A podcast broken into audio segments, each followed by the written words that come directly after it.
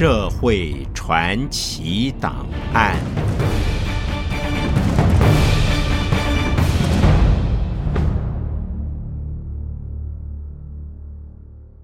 你好，欢迎来到好好听 FM。二零一四年九月的某一天清晨，台北市松山区的一所国小附近，一个长相斯文的年轻男子，跟随在一个也是年轻清秀的女孩子的后面。在一瞬间，男子突然绕到到前方去，对着女孩的头、脸、胸猛刺。当下，女孩倒地，很快就失去了生命。这个男子当场也举刀要刺自己的颈部，却被路人拦住，只受了点轻伤。事发突然，目击的住户及路人立刻报警处理。在警方的侦办下，一件令人惋惜的年轻情侣情杀案逐渐被传开来。动刀杀人的凶手姓张，当年二十九岁，从小念书成绩优异，一路从建中到台大，毕业后在一家大型会计师事务所工作。一年前，他在网络上认识被害人，接着进一步交往。半年后，他们租屋同居。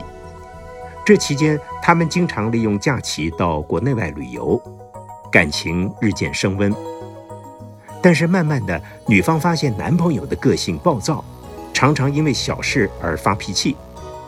更让她没有办法忍受的是，男友会不时地翻阅她自己的手机通话记录、工作记事本，甚至从购物发票、地点、金额、时间点来推算详细行踪。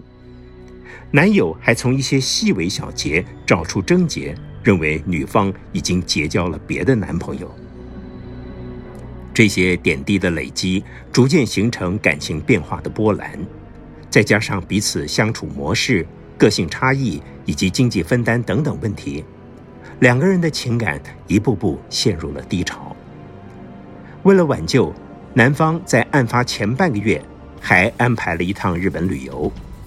但是却又在旅游期间两度对女方暴力伤害，还拍摄了不雅照片要挟。几天下来，感情不但没有增温，反而更痛心。女方决定搬离同居的地方。这个举动让男方找到更多更激烈的反制言辞和行动，于是他上网寻找使用刀械的讯息。购买了一把跟台北捷运杀人犯使用相同款式的小刀，准备在和女友做最后谈判不成的时候同归于尽。事件的演变，应当就是案发当时，男方认为没有挽回余地，而采取最激烈的手法了。杀人案进入法律程序，检察官以预谋杀人、手段凶残为理由，要求处以死刑。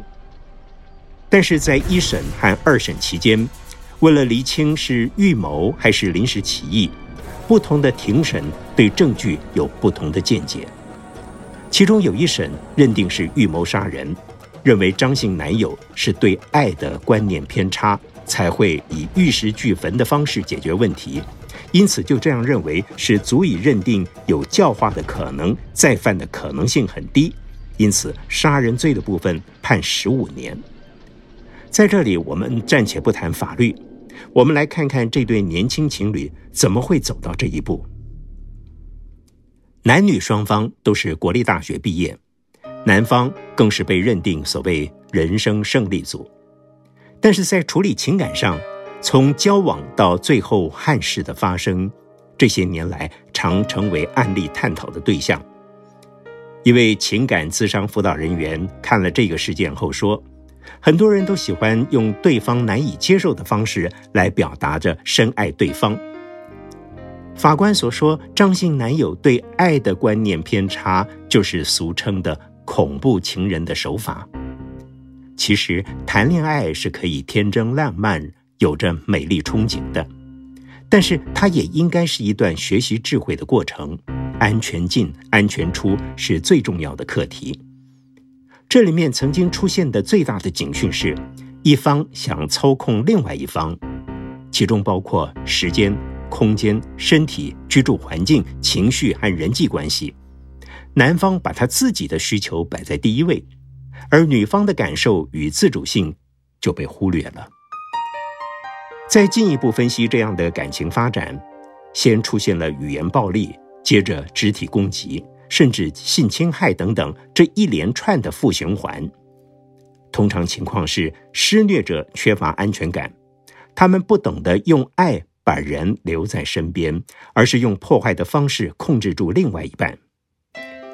知名律师赖芳玉说，并不是肢体暴力才算是暴力，情绪虐待如言语辱骂、贬义、威胁等等，或者是控制行为，例如要求交代行踪、控诉不忠等等，还有就是强迫发生亲密接触或性关系，这些都是暴力，不能轻忽。另外，还有咨商心理师王瑞琪也指出，语言暴力是警讯。发生肢体暴力就更不能拖，要尽快求助，找家人、找朋友求助，或者是请教相关的辅导单位，甚至请政府部门介入处理等等，都是可行的方法。男女两方情变终究是双方的问题，但是如果是两女爱一男，而男方也脚踏两条船，并且存着侥幸心态。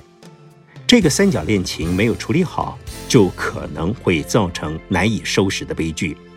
再讲一个故事：一九九六年夏天，新竹地区一所国立大学的研究所有三名新生入学，男的是博士生，两名硕士生是女生，一位姓洪，一位姓许。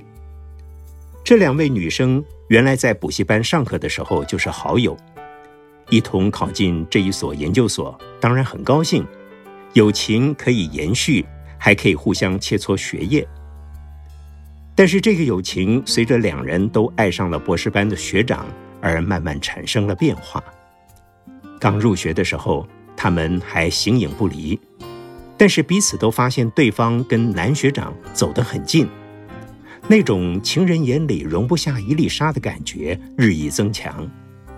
而学长呢，虽然对外表示他对两位学妹都只当作是妹妹或者是朋友，但实际上他早已经分别跟两位学妹有过多次亲密行为了。